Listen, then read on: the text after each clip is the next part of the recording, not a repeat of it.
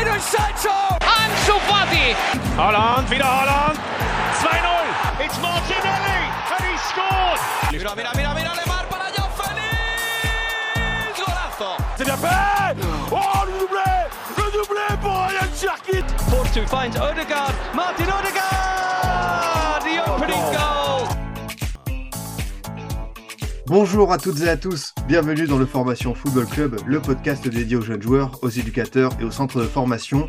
C'est le seul joueur cette saison à avoir réalisé pour l'instant le double-double en première ligue, minimum 10 buts et 10 passes décisives. Bukayo Saka ne cesse d'impressionner et à seulement 21 ans, il est l'un des visages du renouveau d'Arsenal, peut-être en route vers un titre historique en championnat. Comment ce jeune londonien est-il devenu indiscutable dans l'équipe de Mikel Arteta? Quelles sont ses qualités principales? Quel avenir pour lui en club et auprès de la sélection anglaise? On va voir tout ça avec mes invités. Ils sont déjà venus dans le Formation AC pour parler d'Arsenal et d'Emile smith à l'époque. Je suis très content d'abord d'accueillir Najim Medini, commentateur Canal+, et chroniqueur Club des 5. Comment tu vas Najim? Super, ça va super. Merci beaucoup pour l'invitation. Effectivement, on s'était vu il y a à peu près un an. On avait fait, euh, on avait parlé d'Emile smith Donc là, ça va être l'occasion de parler de Bukayo Saka, qui est peut-être euh, le meilleur joueur d'Arsenal cette saison. Ah, forcément, ça va donner un, débat intéressant sur euh, quelle est vraiment cette dimension prise par, par, Saka. Il est aussi avec nous, Jérémy Docteur, journaliste pour l'équipe et France Football. Comment tu vas, Jérémy? Salut Adrien, salut Najim. Bah écoute, ça va très bien et très heureux de, parler du meilleur joueur du monde. Ah, c'est bon, ça lance. J'aime bien quand ça lance l'ambiance comme ça, c'est parfait. Euh, j'aime beaucoup Jérémy. Hein. Quand il dit ce genre de choses, je l'aime beaucoup.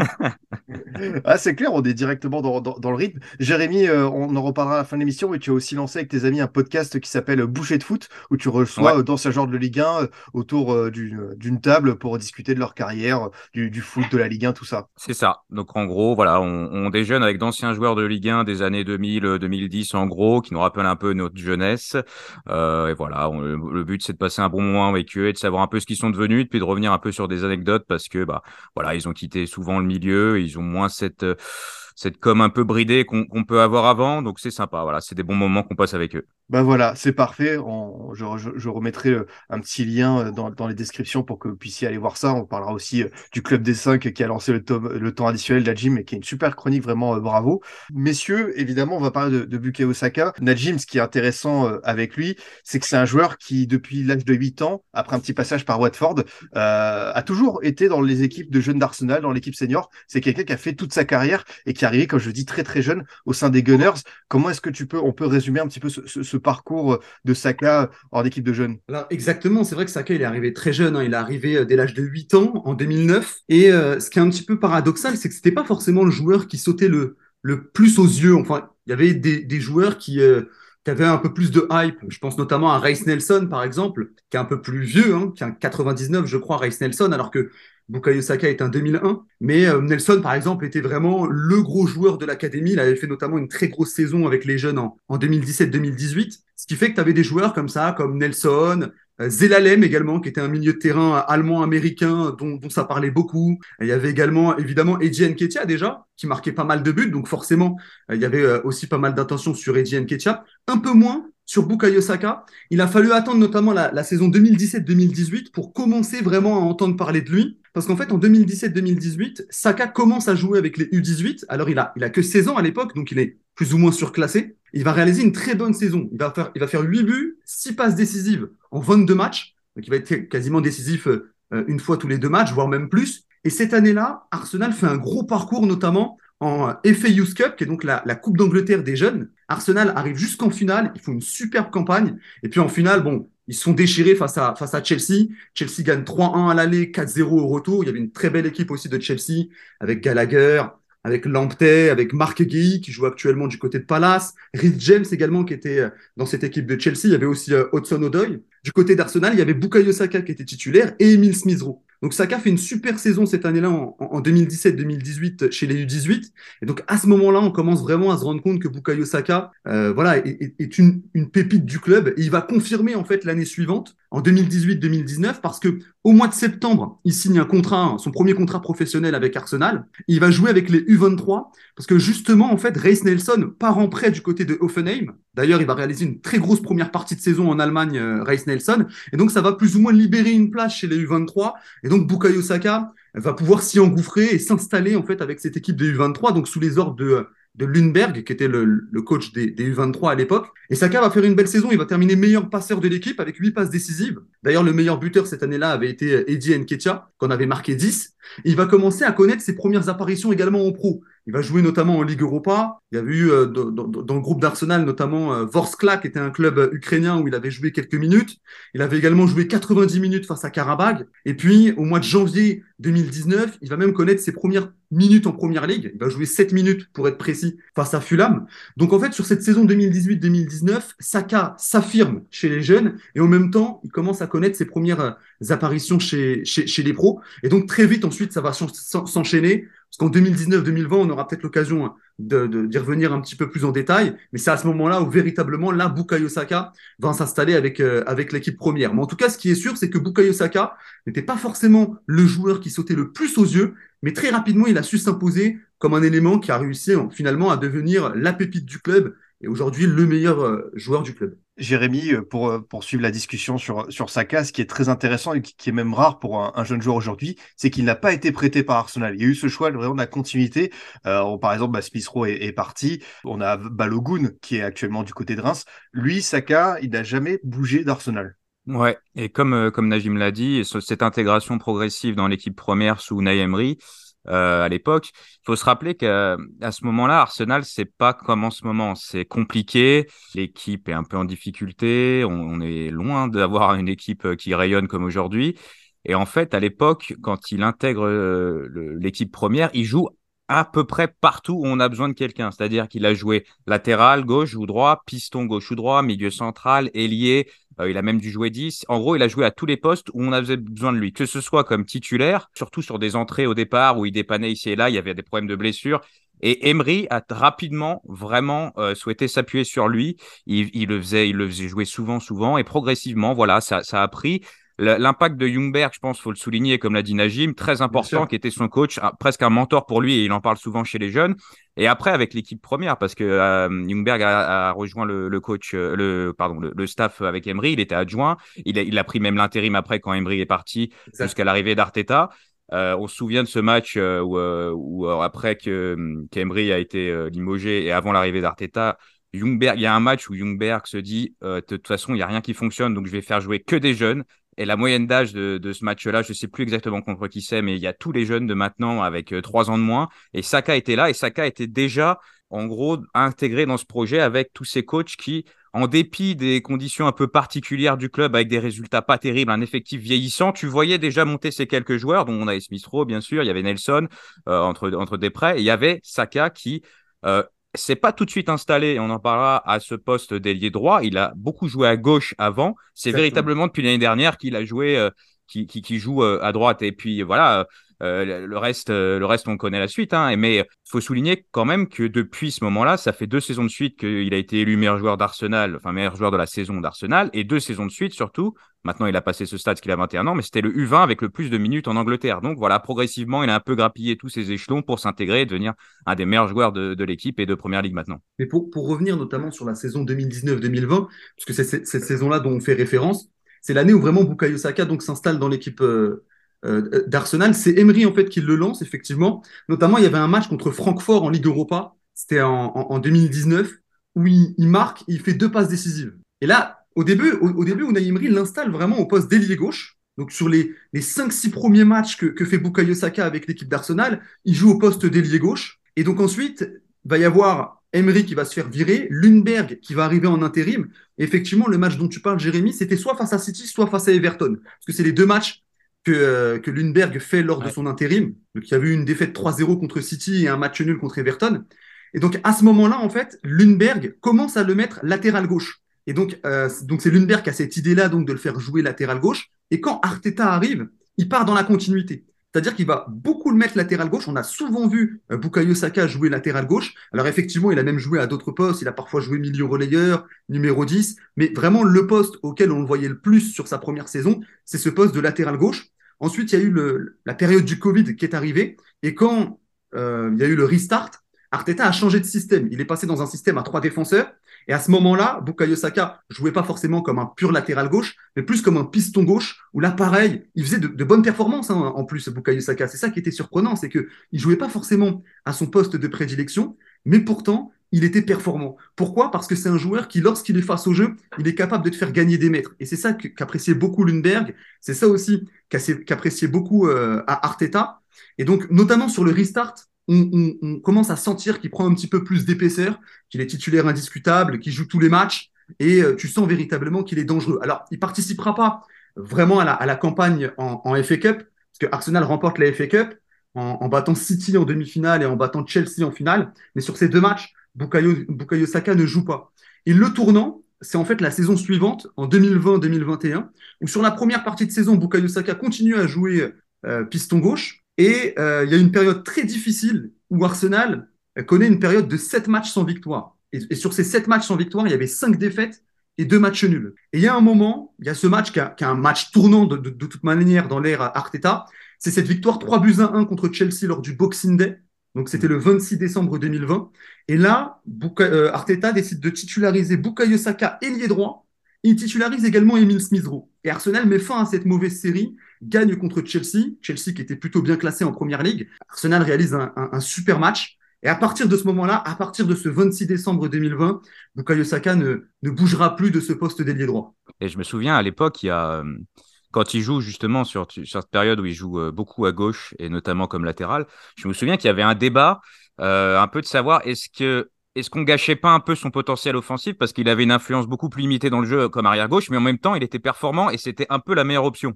Donc il y avait un peu, est-ce qu'est-ce qu'on en fait? Est-ce que l'équilibre de l'équipe passe mieux en le mettant là? Mais est-ce qu'on, en même temps, on n'est pas en train de le brider? Je me souviens, Arteta tâtonnait beaucoup et, et aussi il y avait, c'était assez dingue. Je me souviens de plusieurs matchs où euh, Arteta sortait son latéral droit et c'était Saka qui passait de l'autre côté pour avoir, pour apporter plus euh, sur le côté droit offensivement.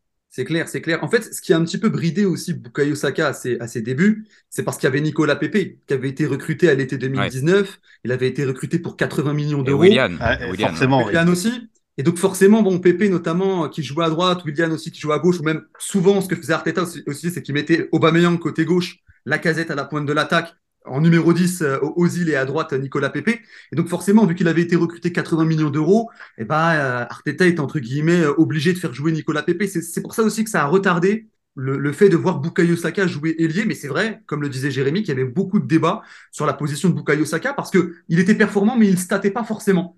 forcément, vu qu'il jouait piston gauche, bah, il faisait pas énormément de passes décisives, il faisait pas énormément de buts, mais on voyait clairement son influence sur les matchs d'Arsenal. Ça, c'est une certitude et c'est très intéressant euh, ce, débat sur finalement euh, les, tout débuts, euh, les, premiers pas de Saka avec Arsenal. Et Jérémy, je voulais savoir si finalement ça n'avait pas aidé, entre guillemets, d'avoir été lancé dans ce contexte un peu particulier, à savoir avoir été balancé un petit peu à tous les postes, du coup, travailler un petit peu à polyvalence et surtout, même dans un contexte plus général, dans un Arsenal reconstruction qui est passé par des moments très durs. voilà, le début de la saison 2021-2022 où ça allait très très mal, où Arteta était peut-être un match de sauter contre Norwich. Est-ce que ça n'a pas, est-ce que ça n'a pas aidé tout simplement le jeune Bukayo Saka à se forger, euh, on va dire un, bagage de jeune footballeur très solide d'entrée? Oui, je pense parce que très rapidement, très tôt, très jeune, il a dû, euh, il a dû un peu prendre les choses en main et euh, les saisons qu'il fait à 19-20 ans, c'était un niveau assez exceptionnel. Franchement, on peut dire, il portait l'équipe. Il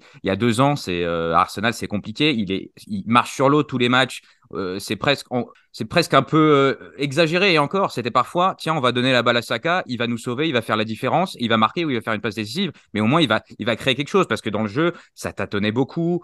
Euh, l'effectif était vieillissant, il y avait beaucoup de fortes personnalités. Arteta était en train de mettre euh, son, jeu en place, son idée, du moins, il était un peu en train de, de faire le ménage dans l'effectif. Il cherchait encore son 11 et Saka était vraiment la pierre angulaire de tout ça. On savait que ça allait passer par lui parce que déjà il, avait des performances pour, pour pour, un joueur de son niveau, euh, de son âge, pardon, euh, qui, était, qui était excellente. Il a su gérer la pression, il répondait toujours présent, il jouait tous les matchs déjà quasiment à, un très jeune âge. Sur, les, sur ce que disait Najim, sur ses, premières saisons d'Arteta, ses premiers moments, une fois que, une fois que voilà, tous les balbutiements d'avant ont, été réglés. Mais oui, je pense que ça l'a aidé mentalement et on le voit euh, maintenant au niveau même de, voilà, de, prendre, prendre ses responsabilités sur tout ce qui est penalty, par exemple, de d'avoir mentalement et tous les coups qu'il prend, toutes les parce qu'il en prend beaucoup des coups euh, et puis il râle pas euh, et parfois il y a un petit peu de un petit peu d'amertume. Je pense que les adversaires ne, reçoivent pas de carton ou euh, que l'arbitre laisse jouer. Mais tout ça je pense que progressivement voilà il a 21 ans mais il a un bagage d'un mec qui a 25 26 ans pour moi déjà Surtout qu'en plus, bah, il, il- s'affirme effectivement dans une équipe d'Arsenal qui était en difficulté. C'est ce qu'on appelle un peu les enfants de la crise. Et souvent, ça permet à, à de jeunes joueurs du centre de formation de pouvoir exploser. Ça a été aussi le cas du côté du FC Barcelone avec Pedri, avec Gavi, qui ont su euh, s'affirmer en équipe première dans une période un peu compliquée pour le club. Ça a aussi été le cas donc pour Bukayo Saka, qui a profité entre guillemets d'une période un peu difficile pour pouvoir euh, gravir les échelons, pour pouvoir gagner sa place. Bon, après, sa place, attention, à aucun moment il l'a volé, comme le disait Jérémy, euh, dès, ses- dès sa première saison, dès, en, dès la saison euh, 2019-2020, ou même lorsqu'il joue piston gauche, c'est déjà l'un des plus performants. Et d'ailleurs, la saison suivante, si la saison 2019-2020, c'est la saison de la découverte, la saison 2020-2021, Bukayo Saka est déjà élu meilleur joueur d'Arsenal de la saison. C'est dire l'ascension extrême quand même qu'a eu Bukayo Saka. Il est passé d'une découverte à être directement quasiment le meilleur joueur euh, d'Arsenal sur cette saison, notamment 2020-2021, où comme je le disais tout à l'heure, il y a la première partie de saison où il joue plus ou moins piston gauche, et il y a la deuxième partie de saison où il s'affirme au poste d'ailier droit. Il n'a pas des statistiques énormes sur cette saison-là, et pourtant, ça lui permettra d'être appelé avec, euh, avec l'équipe d'Angleterre à, l'Euro. Donc, ça prouve vraiment que Bukayo Saka, ouais, très rapidement, il a eu cette ascension. Les coachs lui ont fait confiance. Et puis mentalement, c'est aussi un joueur très équilibré. On aura l'occasion de revenir un petit peu sur, sur, sur sa mentalité. Mais c'est euh, voilà, mentalement, c'est un joueur voilà, qui a su à chaque fois surfer sur la pression. Euh, à aucun moment on l'a véritablement senti euh, sous l'eau. Euh, et puis depuis qu'il a intégré l'équipe première, il a une régularité qui est assez bluffante. Et on arrive, Najim, sur cette fameuse saison 2022-2023. J'ai dit en introduction, euh, il a déjà fait le double-double. Aucun autre joueur en PL ne l'a fait, ce qui souligne euh, quand même sa, sa qualité, sa rareté euh, cette année. Comment tu expliques euh, cet envol soudain? Est-ce que c'est parce que le collectif d'Arteta tourne, extrêmement bien? Est-ce que c'est lui aussi qui a su euh, progresser de son côté? Évidemment, j'imagine que ça va être un mélange des deux. Mais comment tu expliques que sur cette saison, on est la meilleure version de, de Bukayo Saka? C'est une progression, c'est une progression parce que déjà la saison dernière, Bukayo Saka réalise déjà une sacrée saison. hein. Il termine à 11 buts et 7 passes décisives. Il est donc euh, élu euh, meilleur joueur euh, d'Arsenal sur la saison. Il est nommé parmi les meilleurs joueurs de Première Ligue. Alors il n'est pas élu meilleur joueur de Première Ligue, mais il fait partie des, nommés. Donc déjà la- l'année dernière, Bukayo Saka réalise une grosse saison, surtout qu'en plus il avait raté un penalty en finale de l'Euro, donc ça aurait pu être compliqué pour lui. On l'a vu avec Rashford, qui a, vécu une saison un peu compliquée l'an passé. Et finalement, non, Bukayo Saka, déjà l'an passé, était, bon. Et- et je trouve que la saison qu'il est en train de nous pondre cette année, c'est dans la continuité, en fait. On a un Bukayo Saka qui euh, est dans une progression qui est quasiment linéaire. Et évidemment, il, euh, il bénéficie aussi du très bon collectif mis en place par, euh, par Mikel Arteta.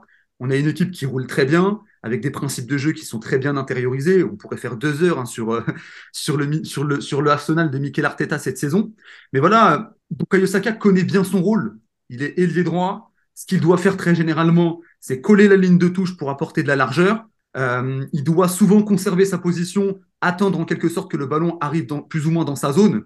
Mikel Arteta n'aime pas forcément quand Bukayo Saka décroche euh, trop bas. Et lorsqu'il a le ballon, il a très souvent beaucoup de possibilités qui s'offrent à lui. Alors évidemment, il y a sa spéciale. Ce que j'appelle sa spéciale, c'est cette capacité qu'il a à provoquer, à percuter dans la surface de réparation adverse. Quand il percute, soit il rentre sur son pied gauche pour tenter de frapper, soit il a cette capacité également pour déborder et centrer. Ou alors, il a aussi beaucoup de possibilités autour de lui, notamment cette capacité à pouvoir combiner avec Odegaard, qui est souvent dans sa zone, ou alors pouvoir combiner avec l'avant-centre, donc Gabriel Jesus, Nketiah ou Trossard selon les moments de la saison.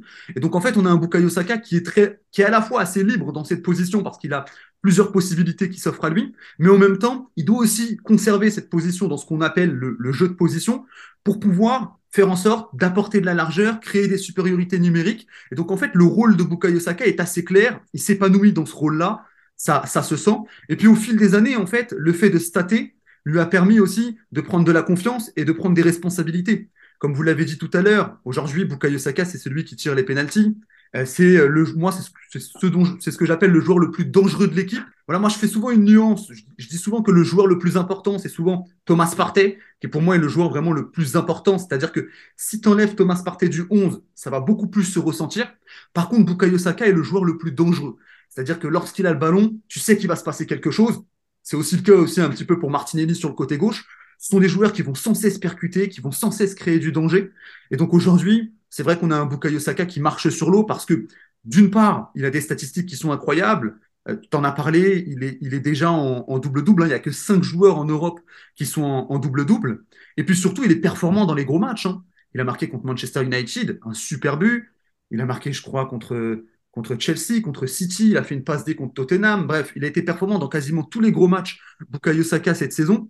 Et donc, euh, dans les moments un peu chauds, on sait qu'on peut compter sur Bukayo Saka. Et ça, forcément, c'est une bonne nouvelle pour Mikel Arteta et pour tout le club. Ouais, je suis d'accord. Et euh, il y a beaucoup, beaucoup de, choses positives. Le, travail fait par Arteta, euh, pour moi, l'aide énormément, comme, comme on l'a dit. Et je veux dire, il y a une, il y a une compréhension totale des attentes d'Arteta maintenant euh, cette saison, de tous mm. les joueurs, y compris, euh, y compris Saka, sur ses schémas, sur les automatismes avec les joueurs, sur les mouvements que chacun doit respecter. Euh, je pense, y a, y a, ce qui est intéressant, je trouve, c'est ces triangles qui sont souvent cherchés sur les côtés, cette entente qu'il a avec Ben White, avec Codeguard ou Partey, comme on l'a dit. Euh, ils, travaillent très bien tous les trois ensemble. Euh, le travail aussi de l'attaquant, notamment avec Gabriel Jesus en début de saison, mais aussi avec Trossard dans ce rôle d'un peu de faux neuf, de, pour libérer l'espace qui lui crée, lui, euh, des possibilités dans la profondeur ou sur les côtés. Euh, il a atteint vraiment un niveau assez, assez phénoménal. phénoménal pardon. Il, a, il a 21 ans, autant dans l'influence qu'il a sur le jeu de l'équipe, mais aussi sur ses buts qui marquent, sur ses buts, sur ses passes décisives. Euh, il peut marquer, enfin, il est très complet sur les buts, des buts de loin, de près, on l'a dit, sur des centres qui coupent comme ce week-end, sur du jeu rapide avec d'autres coéquipiers. Il a, il a vraiment progressé et pour moi, c'est devenu un joueur extrêmement complet et je suis pas loin. De... C'est difficile parce qu'il y a beaucoup d'excellents joueurs et beaucoup de, patrons euh, Arsenal, mais c'est un des mecs que tu, mets en premier sur le terrain. D'ailleurs, il a, joué tous les matchs cette saison, sauf, euh, je crois que c'est celui de League Cup contre Brighton. Il a joué l'intégralité des matchs. C'est-à-dire que sur les rares, les rares fois où il est sur le banc, Angleterre compris, il rentre. Bien sûr, mais Bukayo Saka aujourd'hui, de toute manière, effectivement, c'est, tu l'as dit, Jérémy, c'est un des joueurs que tu mets tout de suite sur ta feuille de match. Ça, c'est, c'est, clair. Mais ce qui est en plus assez intéressant sur son évolution, c'est que à, ses débuts, je vous le disais tout à l'heure, c'est vrai que c'est un joueur qui euh, ne faisait pas forcément des joueurs qu'on voyait le plus euh, dans l'académie d'Arsenal. Même si, pour, euh, pour nuancer, c'est un joueur qui a commencé à jouer avec les, les jeunes de l'Angleterre dès les U15. Donc quelque part, Bukayo Saka ne sort pas non plus de nulle part. Ça reste quand même un joueur voilà, ça, reste, ça restait déjà, lorsqu'il était jeune, un bon joueur qui a joué avec l'équipe des U15 de l'Angleterre jusqu'à l'équipe première. Il a joué dans toutes les catégories de jeunes. Mais, euh, notamment lors de cette saison dont je vous parlais tout à l'heure en 2018-2019, avec les U23, il était meilleur passeur. Il n'était pas meilleur buteur. Il marquait assez peu. C'était un joueur qui était très altruiste. Sa, sa grande qualité, en fait, à Bukayo Saka, c'est quelque chose qu'on voit encore aujourd'hui. C'était cette capacité à déborder sur son côté droit, à mettre des centres à terre pour qu'il y ait un attaquant dans la surface de réparation qui finisse. Aujourd'hui, cette qualité, il l'a encore, mais en plus de ça, il a su rajouter des cordes à son arc, et notamment cette capacité à marquer. Jérémy en a parlé. Aujourd'hui, il est capable de marquer un peu dans toutes les positions, euh, à la fois euh, en dehors de la surface de réparation, évidemment dans ce demi-espace droit qui est l'espace qu'il affectionne le plus, et bien évidemment le fait que Arsenal tourne bien, ça contribue aussi à, à faire en sorte que Bukayo Saka prenne encore un peu plus d'ampleur, même si je rajoute que sur les saisons, les dernières saisons où Arsenal était moins bien, Bukayo Saka était déjà bon. Alors il faisait pas forcément euh, autant de statistiques parce qu'effectivement, bah, voilà, l'équipe était un, peu moins bien. Il faut quand même que l'interaction entre les 11 joueurs marche bien pour qu'un joueur puisse faire des statistiques de, ce rang-là. Mais déjà, les dernières saisons de, de Bukayo Saka étaient déjà d'un très haut niveau. Là, effectivement, il a pris encore un peu plus, euh, un peu plus d'ampleur. Ah, je, vois ce que tu veux dire et, forcément c'est vrai que maintenant il, saute aux yeux et encore plus sur sa qualité de finition. Euh, moi je l'imaginais au départ plus que vraiment comme un comme un ailier de, de percussion, débordement, un bon un bon passeur, mais cette saison mm. la finition a, beaucoup changé. Jérémy, on a commencé un petit peu à parler de sa relation avec ses coachs. On a parlé euh, d'Una Emery, on a parlé de Junberg et forcément aujourd'hui j'ai envie d'en savoir un petit peu plus sur sa relation, sa proximité avec Mikel Arteta. Comment est-ce que ce, ce, duo fonctionne? Comment est-ce qu'Arteta euh, l'a fait grandir? Et même c'est même bon, évidemment, c'est au-delà de ça. Comment est-ce que Arteta, avec tous ces jeunes des Gunners, comment avec ce projet, il en est arrivé euh, là? Et surtout à, faire de Saka vraiment euh, ce joueur euh, majeur qu'on connaît aujourd'hui. Ah bah c'est simple, au niveau sur le terrain pour l'instant on va dire, que ce soit en termes d'apparition ou de minutes jouées depuis que Mikel Arteta est arrivé, c'est le joueur qui a été le plus utilisé devant Granit Xhaka. Et ça c'est pas simple de jouer plus que Granit Xhaka à Arsenal, peu importe le coach.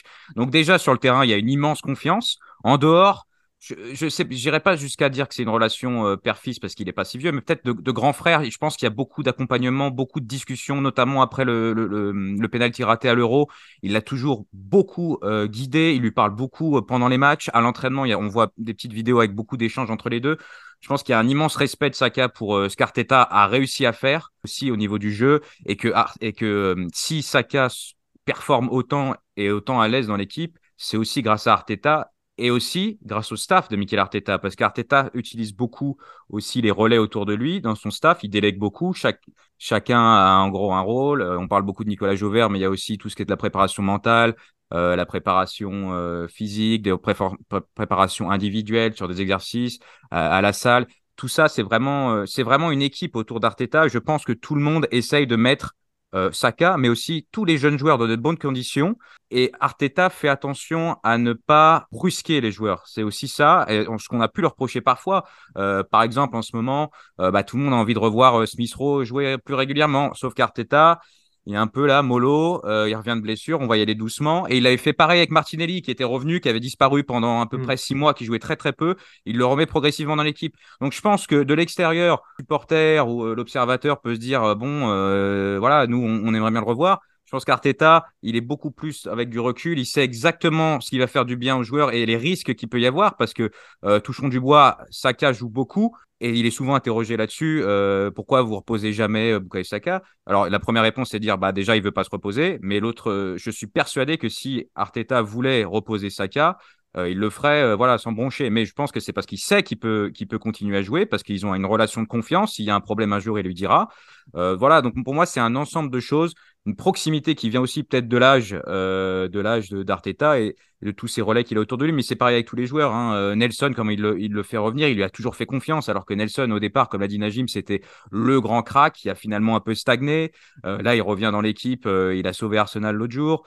pareil avec Smith Rowe, Martinelli. Il y a beaucoup d'exemples comme ça de fait d'intégration progressive et euh, Arteta de toute façon euh, ne se laisse pas dicter ce que il, va pas l'opinion publique euh, ce que pensent les supporters tout ça je pense qu'il l'entend.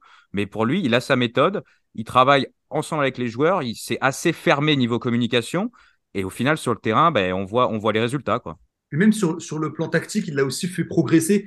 Il y avait une interview il y a quelques mois ou quelques années où Bukayo Saka disait notamment que Arteta l'avait fait progresser notamment sur le timing de ses passes en gros, que lorsqu'il a le ballon et qu'il y a de l'espace devant lui, bah, pas besoin de faire directement la passe. Il peut gagner des mètres, aller fixer et libérer le ballon au, meilleur des moments pour mettre dans les meilleures dispositions ses partenaires. Il l'a fait beaucoup progresser sur le timing des passes. Alors quand je dis Arteta, je parle évidemment d'Arteta et de son staff. Et puis, euh, et puis aussi sur la capacité à s'engouffrer dans les bons espaces. Aujourd'hui, on a l'impression qu'en fait, Bukayo Saka, il est toujours bien placé. C'est-à-dire que euh, quand, quand, il colle la ligne, bah, c'est ce, ce que le jeu demande. Quand il s'engouffre dans le demi-espace droit, c'est ce que le jeu demande. Quand il vient à l'entrée de la surface de réparation pour aller combiner avec l'attaquant ou avec Odegaard, c'est souvent aussi ce que le jeu demande. Et ça aussi, c'est quelque chose que Bukayo Saka a, beaucoup euh, travaillé, même si, même, même lorsqu'il était dans les équipes de jeunes, ça parlait déjà de lui d'un joueur qui était intelligent par rapport à son positionnement. Et c'est vrai que c'est quelque chose aussi qui ressort aujourd'hui. Pour son jeune âge, il a quand même une compréhension tactique qui est assez, euh, qui est assez élevée. Euh, souvent, tu as des jeunes joueurs comme ça, lorsqu'ils arrivent dans l'équipe première, ils ont besoin quand même d'un temps d'adaptation, ils ont besoin de progresser tactiquement. Le meilleur exemple, c'est Vinicius, par exemple, avec le Real Madrid, qui, sur ses, premiers, sur ses premières années, euh, avait du mal à stater, et surtout, au niveau de son intelligence positionnelle, au niveau de sa compréhension tactique, il avait quelques lacunes, des lacunes qu'il a su aujourd'hui un petit peu euh, éliminer.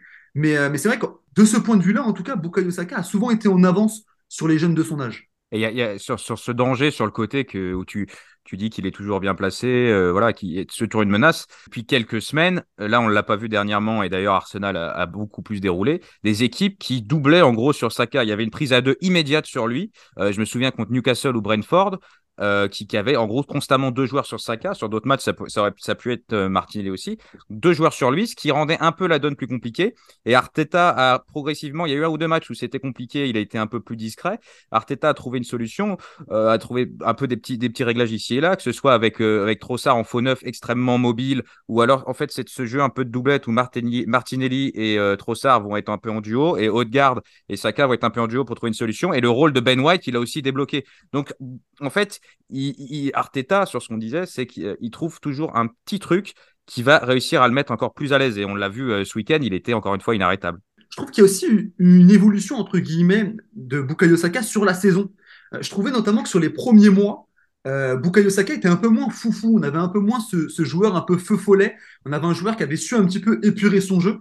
Alors c'était un petit peu critiqué parce que sur les tout premiers matchs de la saison, Bukayo Saka avait un petit peu de mal à stater. Enfin, par exemple, euh, il marque contre Manchester United. C'était lors de la sixième journée. Et après, les deuxième et troisième buts qu'il met, c'est à la dixième journée contre Liverpool. Donc euh, sur les dix premières journées, il marque entre guillemets que trois buts. Donc ça avait été un petit peu critiqué, mais ça montre aussi que Bukayo Saka est de plus en plus dans l'efficacité. Et je pense que ça, c'est aussi dû à Mikel Arteta et, son staff. Ah, c'est très intéressant de voir cette évolution-là. Euh, Najim, pour, euh, poursuivre euh, la, discussion, évidemment, j'ai envie de savoir, c'est quoi pour toi aujourd'hui euh, les points forts essentiels de Bukayo Saka? Est-ce que c'est le fait tout simplement d'être devenu cet attaquant complet qui sait à la fois provoquer, qui sait faire des passives, qui sait marquer et qui sait surtout être constant et surtout euh, un des leaders de cette équipe d'Arsenal qui joue le titre? Clairement. Déjà, sa première qualité pour moi, c'est son insouciance. C'est-à-dire que c'est quand même dur, euh, au bout de trois ans chez les professionnels, de garder la même insouciance. Et aujourd'hui, Bukayo Saka, il a su garder cette insouciance. Lorsqu'il rentre sur le terrain, lorsqu'il a le ballon, euh, voilà, c'est un joueur qui n'est pas forcément dans le calcul, qui est toujours dans la provocation. Donc pour moi, déjà, cette insouciance qui rejoint un petit peu euh, les qualités mentales de Bukayo Saka, pour moi, c'est sa première force. Sa deuxième, pour parler un peu plus de football, c'est sa qualité de percussion, tu l'as dit. C'est-à-dire qu'aujourd'hui, euh, tu as peu de joueurs comme ça qui sont capables, dès qu'ils ont le ballon, de mettre le feu à la défense adverse. Et notamment lorsque tu affrontes des blocs bas, ce qui est souvent le cas cette saison avec, euh, avec Arsenal, il te faut des joueurs de, de cet acabit, c'est-à-dire des joueurs qui, dès qu'ils vont recevoir le ballon, vont aller sans cesse provoquer, vont aller sans cesse percuter. Euh, il te faut des joueurs comme ça pour éviter d'avoir une possession en U, pour éviter d'avoir une possession stérile. Et aujourd'hui, Bukayo Saka, tout comme Martinelli d'ailleurs, parce que évidemment, on parle aujourd'hui beaucoup de Thomas Partey, de Bukayo Saka. Il y a d'autres joueurs comme Martinelli qui réalisent une grosse saison. Ce sont des joueurs comme ça qui, à chaque fois qu'ils vont avoir le ballon, vont aller provoquer, vont aller mettre euh, une, certaine forme d'incertitude au sein de la, défense, de la, défense adverse. Donc pour moi, si je dois vraiment ressortir deux qualités, au-delà de ses buts, ses passes décisives, c'est ça. C'est sa qualité mentale, cette qualité d'insouciance qu'il a, et puis cette qualité de percussion, cette qualité à mettre à chaque fois le feu dans la défense adverse. Ah, franchement, euh, c'est vrai que tu as, bien résumé le joueur. Allez, ça va peut-être être le seul moment négatif de l'émission, quoique ça, ça reste pas négatif, on parle de jeunes joueurs, je, me suis mal exprimé, mais c'est peut-être les axes de progression. Est-ce que c'est évident aujourd'hui, Jérémy, de trouver euh, des aspects où Bukayo Saka peut faire mieux en 2023 bah, on peut toujours faire mieux, hein, mais euh, c'est vrai que, comme on l'a dit, il devient de plus en plus complet. on vient de le dire sur ce côté un peu, un peu détonateur aussi.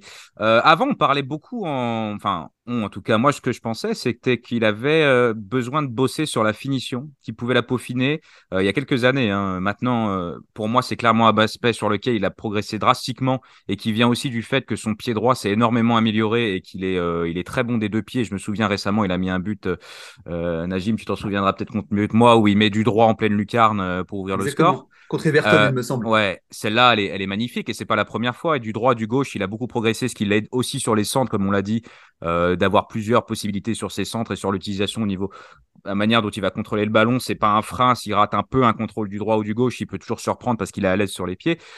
S'il y a un, point encore, je dirais peut-être encore un peu plus de régularité sur, sur ces derniers matchs c'est depuis 2023.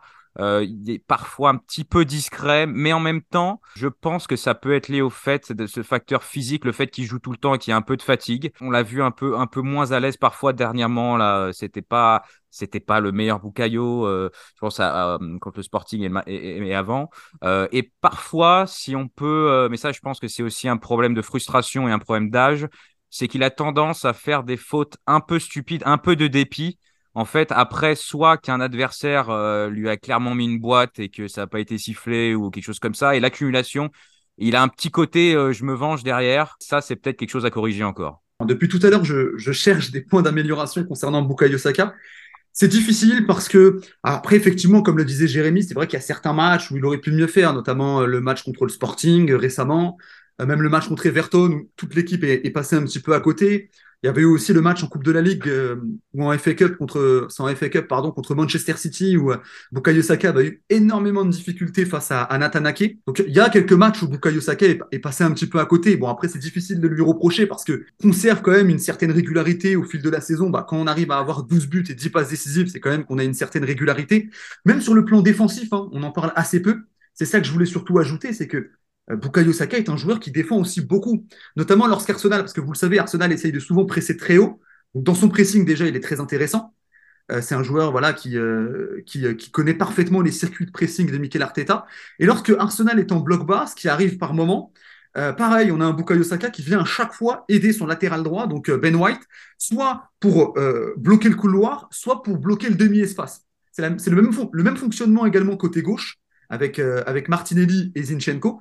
Et donc, euh, c'est un joueur aussi qui est très discipliné. Donc, difficile vraiment de trouver des points d'amélioration, même si effectivement, comme le disait Jérémy, quelque part, on peut toujours s'améliorer, ça c'est sûr. Ah, c'est vrai, c'est vrai, c'est vraiment chercher la petite bête, hein, parce que c'est vrai qu'on l'a résumé depuis le début, il s'est grandement amélioré, mais on peut toujours voir euh, jusqu'où il peut aller. Il n'a il a que 21 ans. Euh, Jérémy, on a parlé un petit peu, voilà, de progression, de son statut aujourd'hui à Arsenal. J'ai envie de me projeter un petit peu plus sur euh, l'avenir avec lui en club. Alors on verra s'il remportera le titre en première ligue, mais déjà ce sera un sacré accomplissement évidemment. Finalement, euh, est-ce que tu imagines Saka faire euh, toute sa carrière à Arsenal? Je me souviens qu'à une époque, ça avait parlé pourquoi pas de Liverpool ou quoi. Aujourd'hui, c'est vrai qu'il y a beaucoup beaucoup d'attaquants à Liverpool. Bon, ça reste un jeune joueur, donc il pourrait y aller un jour. Mais est-ce que tu imagines toi euh, Saka être le joueur d'un seul club? La question c'est ce que j'imagine ou ce que je voudrais? ah, je, me doute que ce que tu voudrais, évidemment, ça, coule de bah, source. J'aimerais, enfin beaucoup qui reste évidemment. Euh, J'ai envie de dire que ça va, ça va dépendre euh, un peu de la suite des événements et ce qui se passe avec Arsenal. S'il y a un titre au bout, comment ça se passe en Ligue des Champions l'année prochaine, parce qu'il a jamais joué la Ligue des Champions, ça, euh, voilà, vu qu'Arsenal n'y est pas depuis depuis 5-6 ans maintenant. Arsenal serait très avisé de officialiser sa prolongation de contrat assez rapidement, parce qu'à mon avis, euh, a priori, c'est en bonne voie. Hein. Il avait déjà signé une prolongation en 2020 jusqu'en 2024, donc il reste, faut quand même un peu s'activer, mais a priori, c'est en bonne voie. Parce que le moment où des clubs euh, assez riches et assez euh, bien en place, type Manchester City, vont lui tourner autour, je pense que ça va, ça va arriver un jour ou l'autre. mais aussi, ce serait bien pour Arsenal qui reste pour toute cette histoire qu'on a développée au début, c'est que c'est vraiment un pur produit d'Arsenal, un, enfant du club. Euh, il n'y a pas énormément d'exemples, et surtout pas avec une telle réussite. Moi, ce qui, me vient tout de suite en tête, c'est Jack Wilshere, mais ça a été compliqué sur la fin. Il y a eu des blessures, il y a eu beaucoup, beaucoup, beaucoup de temps de jeu à un très jeune âge. Mais sinon, derrière, euh, on pense à Maitland Niles, Joe Willock, euh, Nelson qui est encore là, Balogun, à voir ce que ça peut donner. Mais personne, pour moi, n'a atteint ce niveau. Et pour Arsenal, d'avoir quelqu'un qui déjà a 21 ans et à 12 buts, 10 passes décisives en première ligue cette saison, qui a joué un euro, qui a joué une Coupe du Monde, euh, avec un beau parcours de l'Angleterre à chaque fois, euh, qui va découvrir une nouvelle compétition l'année prochaine, qui va peut-être gagner un titre et qui a joué 169 euh, matchs avec Arsenal à son âge. Pour moi, Arsenal, voilà, c'est vraiment le symbole de la réussite à la fois de Saka, mais aussi d'Arsenal, de la formation d'Arsenal et surtout du projet en cours d'Arteta à mon avis, euh, on, fait, on, fait, des vannes sur ça, mais s'il demande euh, un milliard par semaine, euh, vous voyez ce que je veux dire, faut lui donner parce que c'est vraiment la pierre angulaire du projet pour moi. Donc oui, c'est difficile, ce serait bien qu'il reste parce que, mais maintenant, voilà, si Arsenal n'a euh, pas les revenus. Euh, Arsenal n'est pas un club pauvre, mais Arsenal n'a pas les revenus de, Manchester United, de City, de qui, voilà, je, ne sais qui. Donc si City arrive avec la démesure des prix actuels et offre 150-200 millions à un moment où, Saka aura aussi peut-être joué un peu toutes les compétitions, il y aura eu quelques titres. Est-ce qu'à la fois le club se dira pas, bah on n'a pas le choix, voilà, et lui il aura découvert autre chose? Je sais pas parce qu'il adore vraiment le club il adore. Il, c'est vraiment le, la star là. C'est un gars qui est adoré par tout le monde. Il a tous ses potes. Il a grandi euh, pas loin. Donc voilà, je pense que l'histoire est belle. J'aimerais qu'elle continue. Oui, et puis bon, euh, ça c'est sûr qu'on peut pas forcément répondre à cette question parce qu'il a que 21 ans, donc euh, on ne sait pas forcément ce qui va se passer dans sa carrière. Maintenant, à court terme, je pense que Bukayo Saka va rester à Arsenal. Comme le disait Jérémy, bon déjà il a un contrat jusqu'en 2024 et actuellement c'est en négociation pour, pour qu'il prolonge avec un contrat longue durée. Normalement, euh, voilà, comme le disait Jérémy, c'est en, très bonne voie. Donc, je pense qu'il va prolonger au moins jusqu'en 2027 ou jusqu'en 2028, comme Martinelli.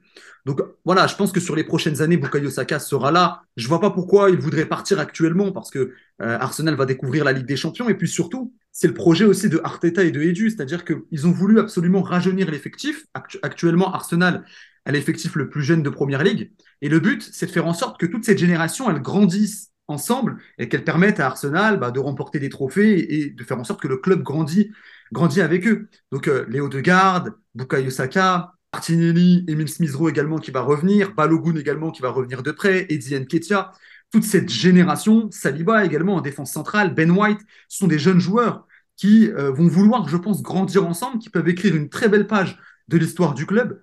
Et évidemment, Bukayo Saka en est le symbole. Donc, euh, je pense que Bukayo Saka, sur les prochaines années, devrait rester. Maintenant, si, tu me poses la question, est-ce que Bukayo Saka sera là dans 5 ou 6 ans? Ça, je ne sais pas. Dans 2 ou 3 ans, je pense que oui. Dans 5, 6 ans, voire plus, ça, on ne peut pas répondre à cette question. Mais c'est vrai que le, côté euh, vivre une. C'est vrai que c'est intéressant de vivre une belle aventure ensemble parce que quand on voit déjà euh, les belles choses qui, qui, font cette année, même l'année dernière, parce que la, saison finit mal, mais elle n'est pas si mauvaise, c'est une bonne saison, et cette année surtout, bon, l'équipe a encore tout à confirmer, parce que à l'heure actuelle, ils sont premiers, mais il n'y a pas de titre de gagner. Donc bon, voilà, ça aurait été belle... Il faut, il faut, faut gagner.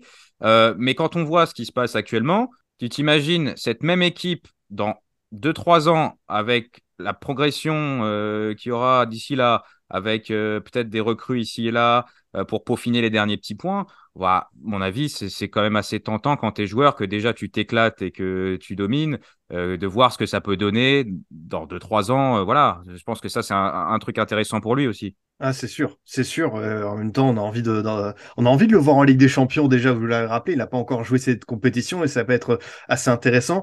Najim, je reviens sur euh, une émission que vous avez fait avec le Club des 5 dans le temps additionnel sur euh, est-ce que Bukayo Saka aujourd'hui est sous-estimé parmi tous les U23 Et je sais que tu défendais cette position. Est-ce que j'aimerais bien t'entendre à ce sujet-là Si finalement, par rapport à la hiérarchie des jeunes ailiers aujourd'hui, où est-ce qu'on peut le situer en, rappelant évidemment que comme il n'a pas joué la Ligue des Champions, c'est vrai que c'est peut-être le, facteur où il va être un petit peu moins en vue, mais par rapport voilà, à, Vinicius, à Gvarachtelia, tout ça, euh, comment est-ce qu'on peut le, ou même Moudric, comment est-ce qu'on peut le, situer, euh, Saka? Alors effectivement, c'est vrai qu'on a fait une émission au Club des 5 avec Elton Mokolo et avec Samuel Vasselin. D'ailleurs, je recommande à ceux qui nous écoutent d'aller voir un petit peu ce qu'on fait sur la chaîne depuis, euh, depuis notre retour. On est revenu il y a un mois et demi, on, balance pas mal de contenu, donc on a fait notamment une émission sur sur Bukayo Saka, la question c'était de savoir est-ce qu'il était sous-coté. effectivement, moi, je défendais cette position. Je trouve que Bukayo Saka, de par ce qu'il a réalisé, et notamment de par sa régularité, parce que comme on le disait tout à l'heure, ça fait quand même depuis la saison 2019-2020 que Bukayo Saka enchaîne les bonnes performances, je trouve qu'il avait peut-être un petit peu moins de valeur aux yeux de certains qu'un Pedri, qu'un Gavi, qu'un Bellingham, qu'un Moussiala, qu'il était peut-être mis un petit peu moins en avant, et que j'avais la sensation que Bukayo Saka devait à chaque fois faire deux fois plus, entre guillemets, pour qu'on puisse un petit peu reconnaître sa valeur. Moi, je, disais que parmi les, moins de 23 ans, je le mettais derrière évidemment Haaland et je le mettais aussi derrière Vinicius. Euh, parce que voilà, Vinicius a prouvé quand même beaucoup de choses en Ligue des Champions que Bukayo Saka n'a pas eu la chance pour le moment de, prouver, et que Vinicius est aussi un sacré joueur, faut le dire, mais que derrière, je, mettais Bukayo Saka. Alors, il peut y avoir évidemment des débats avec d'autres joueurs, et puis le jeu des comparaisons, c'est toujours un peu difficile parce que tu as des joueurs qui ne jouent pas forcément au même poste, etc. Mais en tout cas, pour moi, Bukayo Saka est à cette table-là. Euh, quand, par exemple, certains me disent, mais Moussiala ou Bellingham sont largement au-dessus de Bukayo Saka, ça, c'est par exemple un propos que j'ai beaucoup de mal à comprendre parce que Saka est un joueur qui est international A, titulaire avec l'équipe nationale d'Angleterre, et on va y revenir euh, tout à l'heure. C'est un joueur qui est depuis trois ans titulaire avec Arsenal. Il a été élu deux fois meilleur joueur euh, de, de l'équipe. Je le disais tout à l'heure, il a été nommé pour le titre de meilleur joueur de Première Ligue la saison passée. Aujourd'hui, il fait partie des cinq joueurs qui sont en double-double. Donc, pour moi, je trouve que parfois, aux yeux de certains, euh, Bukayo Saka est un petit peu euh, mis en dessous. Après, attention, c'est une vision très, très franco-française, parce que je pense que outre-Manche, en Angleterre, il y a assez peu de débats sur Bukayo Saka. Je pense qu'en Angleterre, tout le monde est conscient de la valeur qu'a Bukayo Saka. C'est un débat plus ici en France, etc., où je trouve qu'on met un peu plus en avant des joueurs qui jouent peut-être dans des plus grosses écuries.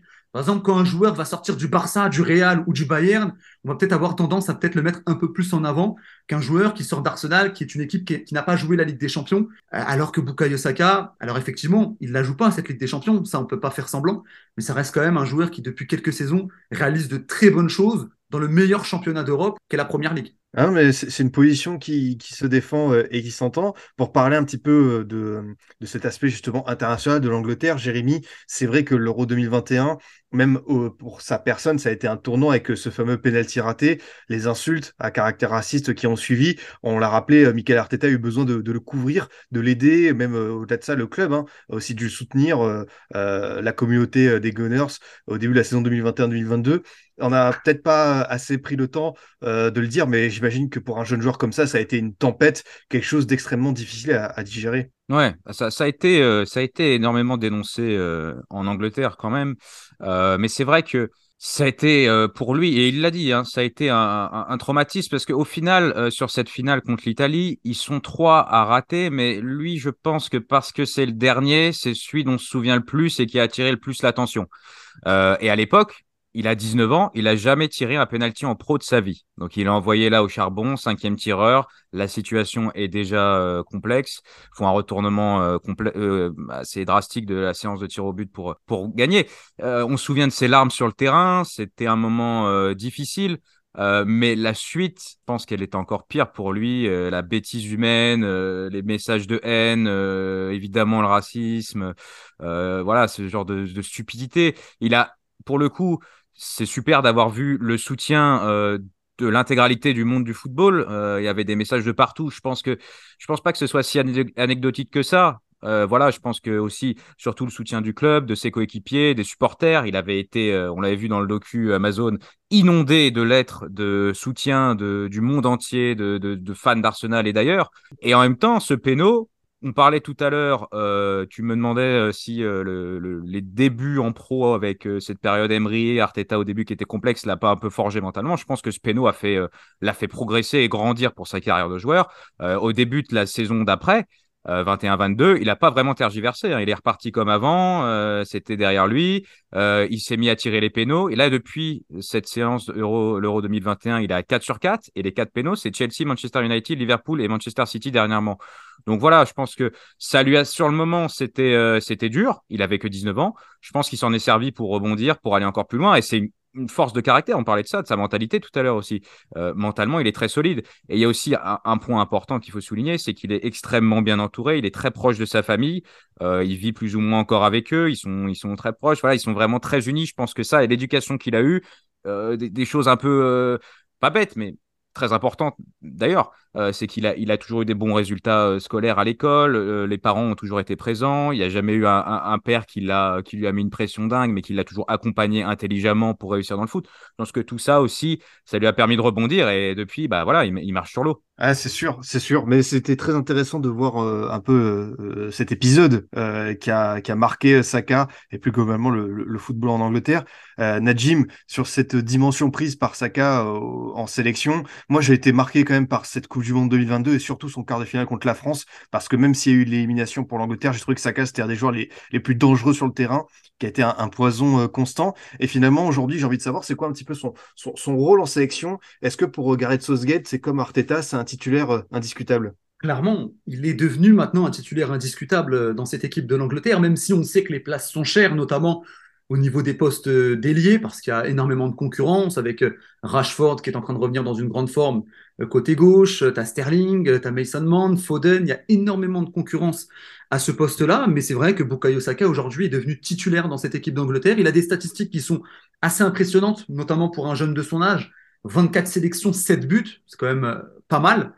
Il faut rappeler que pareil, hein, a, Bukayo Saka a commencé à jouer avec l'équipe d'Angleterre en, 2020 euh, dans un poste de piston gauche, donc c'était le même poste qu'il occupait avec Arsenal en club. Et puis il y a ce premier tournant, c'est l'Euro 2020 bon, qui, a, eu lieu à l'été 2021, où Bukayo Saka est sélectionné. Euh, il commence pas titulaire la compétition, il ne joue pas les deux premiers matchs. C'est Phil Foden notamment qui lui a été préféré. Et puis, au fil de la compétition, Bukayo Saka gagne sa place. Il est titularisé ailier droit. Il joue notamment ce match contre l'Allemagne, le huitième de finale où l'Angleterre gagne 2 buts à 0. Et puis la finale, il n'est pas titulaire. C'est Mason Mount qui lui est préféré, puisque euh, Southgate avait plus ou moins un petit peu changé son système. Mais il va rentrer et il va jouer quasiment une heure. Euh, durant cette finale. Bon, malheureusement, ça se finit mal parce qu'il rate ce penalty, on en a parlé. Mais derrière, et c'est ça la grande force de Bukayo Saka, c'est que ce pénalty raté aurait pu lui faire beaucoup de mal. Finalement, il a su rebondir à la fois en club, où il a réalisé une très bonne saison l'an passé, mais aussi en sélection, parce qu'en sélection, finalement, derrière, il a continué à avoir une place de titulaire. Parfois, il jouait ailier gauche, parfois, il jouait ailier droit. Et puis, euh, bah, à la Coupe du Monde 2022, euh, il commence la, la, compétition titulaire, il marque un doublé face à l'Iran, il joue face aux États-Unis, il est titulaire, il est sur le banc face au Pays de Galles, où il, où il joue pas, vu que Southgate avait fait un petit peu tourner l'effectif. Il marque face au Sénégal en huitième de finale. Et puis, tu l'as dit, en quart de finale, il réalise un super match, notamment en début de seconde période, où c'est lui qui provoque le penalty face à, face à Hernandez, il me semble. Il réalise, euh, tu l'as, oh, franchement, avec Harry Kane, c'était l'un des joueurs les plus dangereux euh, lors de ce match contre l'équipe de France. Euh, pareil, ça rejoint cette insouciance, quoi. Quart de finale de Coupe du Monde, le gars n'a pas peur, quoi. Le gars prend le ballon, il va provoquer, il va percuter, il joue comme en club. Et ça, ça c'est quand même euh, d'une rareté. Donc voilà, en équipe d'Angleterre, on a un Bukayo Saka qui est un peu comme en club, est arrivé et a réussi à rapidement gagner sa place. Et pourtant, j'insiste là-dessus, il y a quand même des sérieux clients face à lui. Et pourtant, bah, ça n'a pas fait peur à, ni à Bukayo Saka, ni à Southgate qui lui a fait confiance à l'Euro 2020 et à la Coupe du Monde 2022. Il a déjà de sacrées références, il a déjà de sacrées statistiques. Et aujourd'hui, oui, pour moi, Saka est clairement un titulaire de cette équipe d'Angleterre. Ah, c'est vrai que cette dimension prise, euh, on peut le voir, et d'ailleurs, on va le constater durant cette trêve internationale. Bon, on se disait avant l'émission avec Jérémy, peut-être que pour Arsenal, ce serait bien que Saka fasse comme Land, peut-être une blessure un petit peu diplomatique. D'ailleurs, sur cette trêve, on n'a jamais eu autant de, forfaits qui sont tombés euh, soudainement. Donc, euh, c'est vrai que la, saison est assez longue avec la coupure Coupe du Monde au milieu. Jérémy, pour terminer sur, sur Saka, après, peut-être que vous aurez un, mot à dire en plus, mais je voulais savoir un petit peu au niveau de sa personnalité. Je me souviens notamment dans le documentaire Amazon avec cette séquence qui est très sympathique avec ce jeune supporter qui lui avait envoyé une lettre de soutien.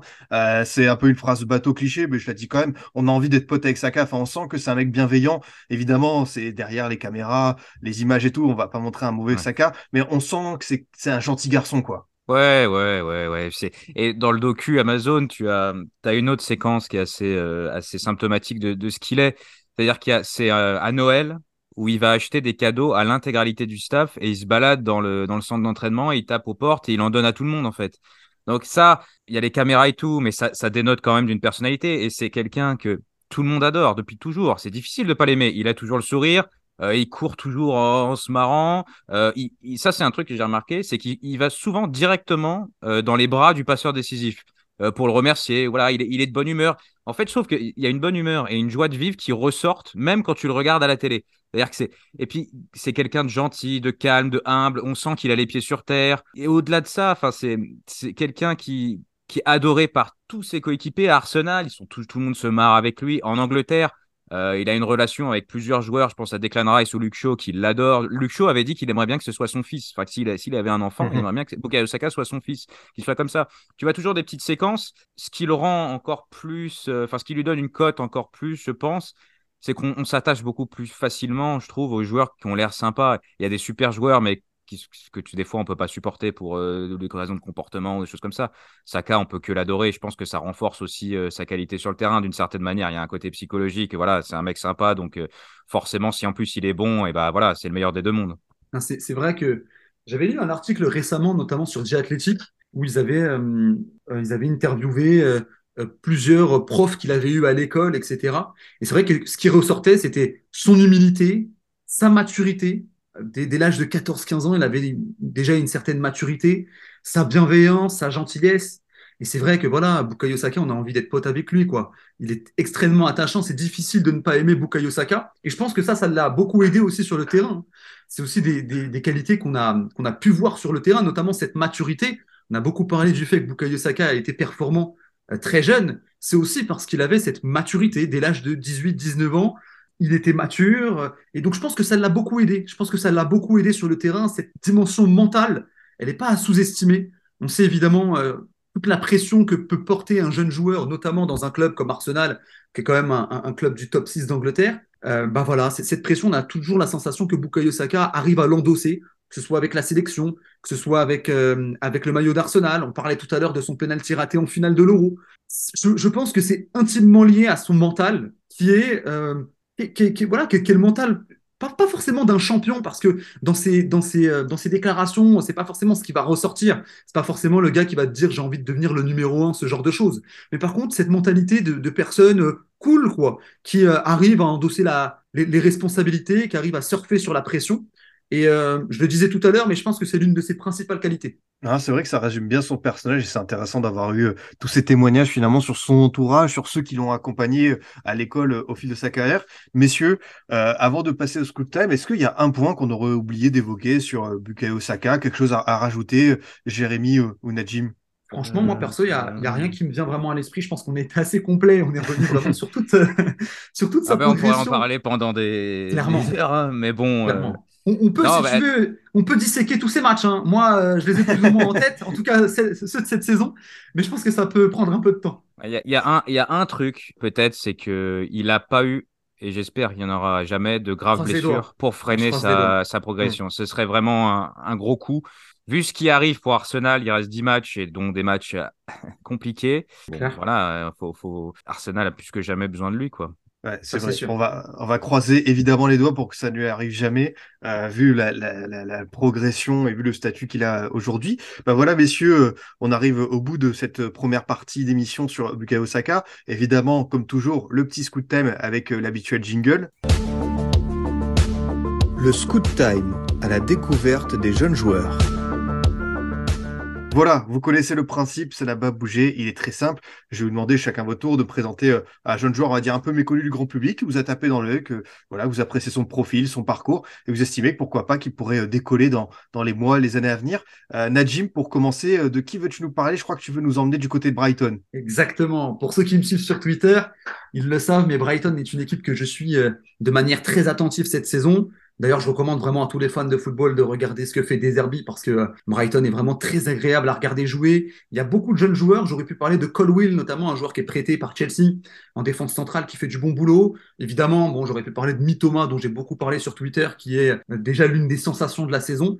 Mais j'ai préféré euh, parler de Evan Ferguson qui est en train de faire sa place dans cette équipe de Brighton, qui est un jeune attaquant et qui, moi, personnellement, me bluffe. Je pense franchement que c'est un attaquant qui peut, euh, euh, d'une part, gagner vraiment sa place de titulaire indiscutable euh, à, Brighton. Bon, il n'est pas encore indiscutable, mais il est déjà souvent titulaire. Et puis, je pense que sur les années à venir, je pense que c'est un joueur sur lequel on peut compter, qui a un profil très particulier. C'est un joueur à la fois assez impressionnant physiquement, capable de jouer le rôle de pivot, capable d'être performant dans les airs, mais c'est aussi un joueur qui, dans ses déplacements, est assez, assez, assez surprenant. C'est un joueur qui est toujours pla- placé au bon moment, au bon endroit, qui a une, une très bonne finition. Et donc euh, voilà, ce qu'il faut savoir, c'est un jou- c'est que c'est un jeune joueur qui a, qui a vite percé.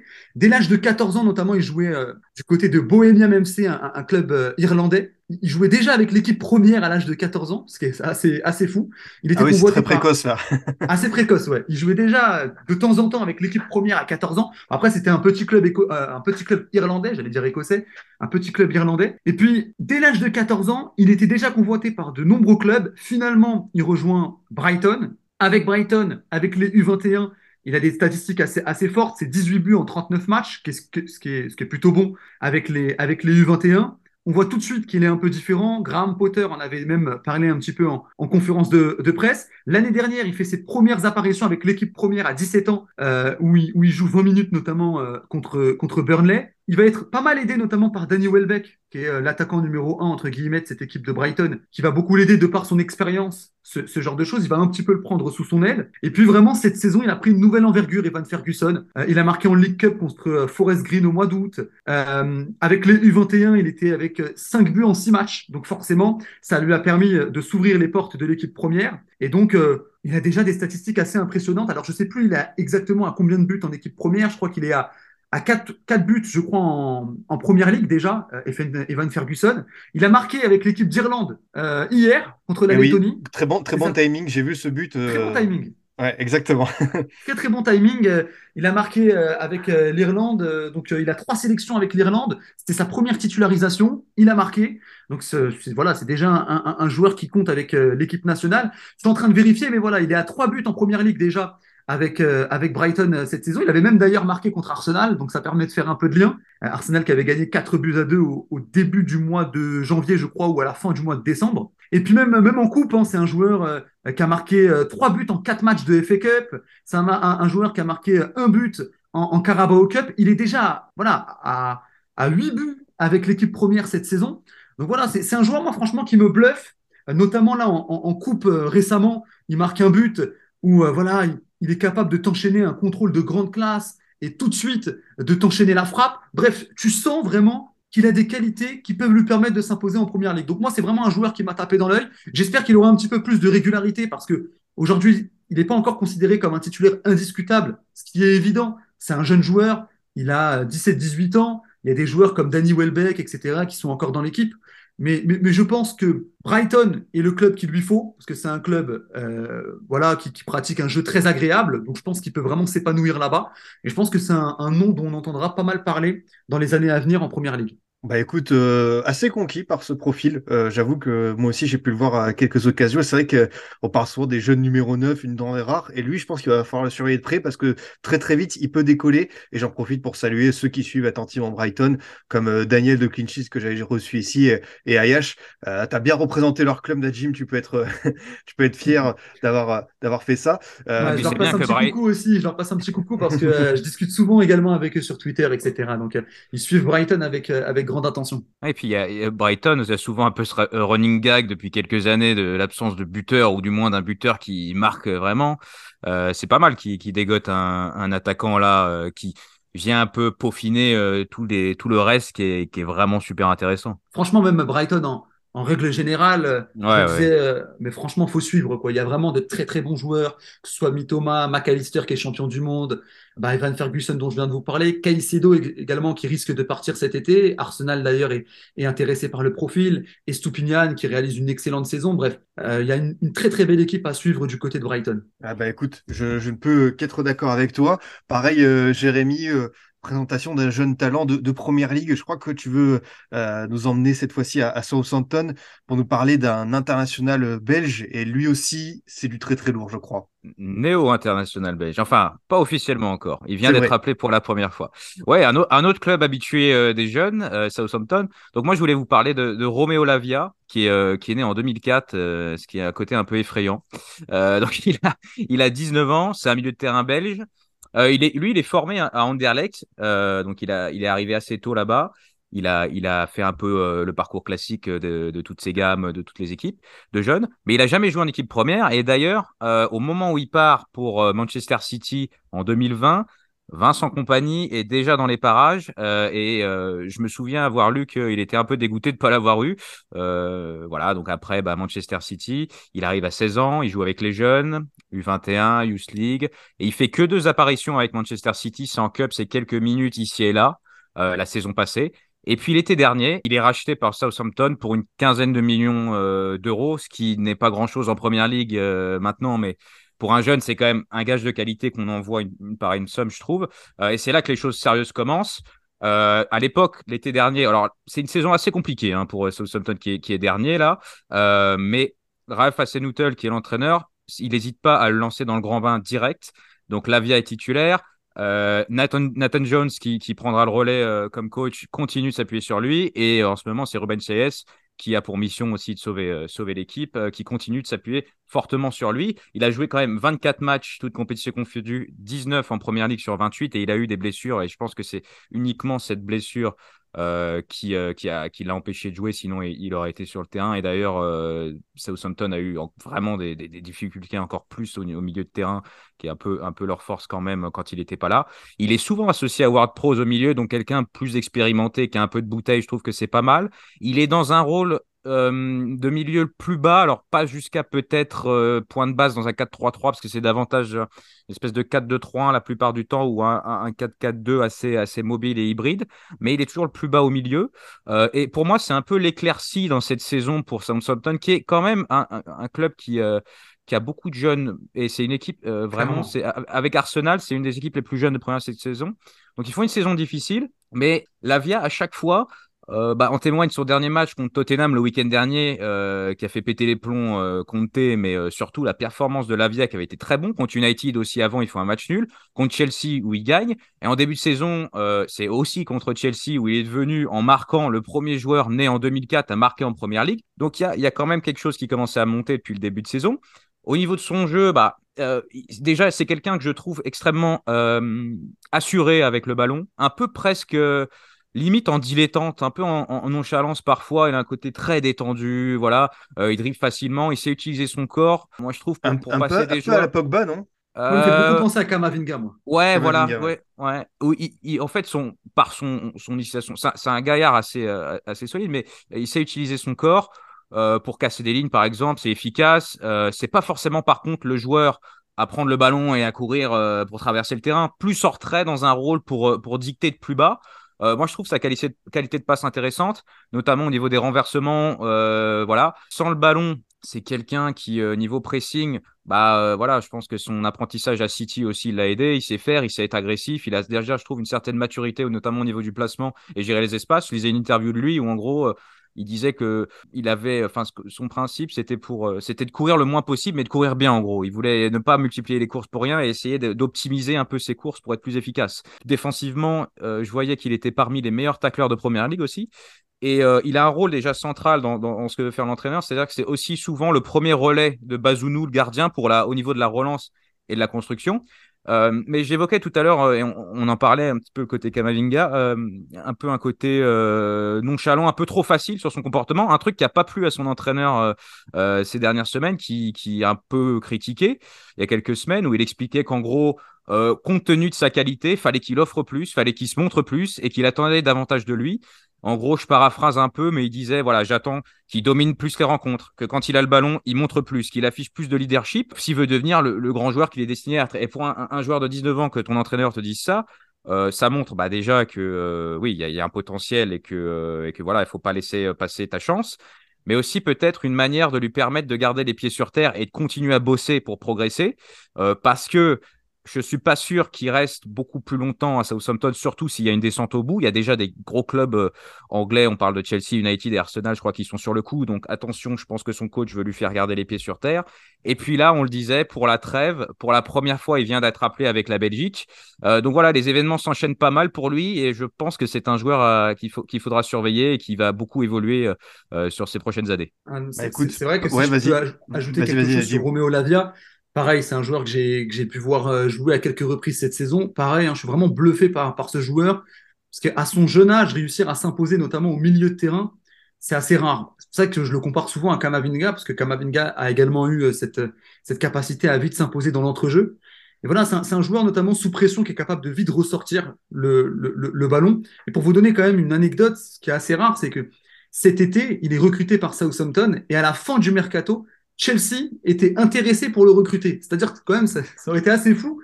On aurait pu avoir un joueur qui a été recruté à l'été 2022 et qui aurait pu être recruté à nouveau le même été par un autre club. C'est euh, assez rare. Enfin, en tout cas, Chelsea était très intéressé par le profil de Romeo Lavia.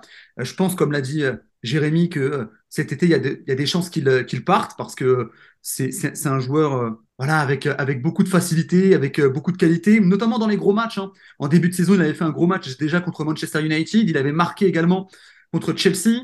Euh, il y a eu ce week-end où il a fait un, très bon match également contre Tottenham lors du match nul, euh, trois buts partout. Donc pareil, moi franchement, Roméo Lavia fait partie des joueurs qui me bluffent cette saison.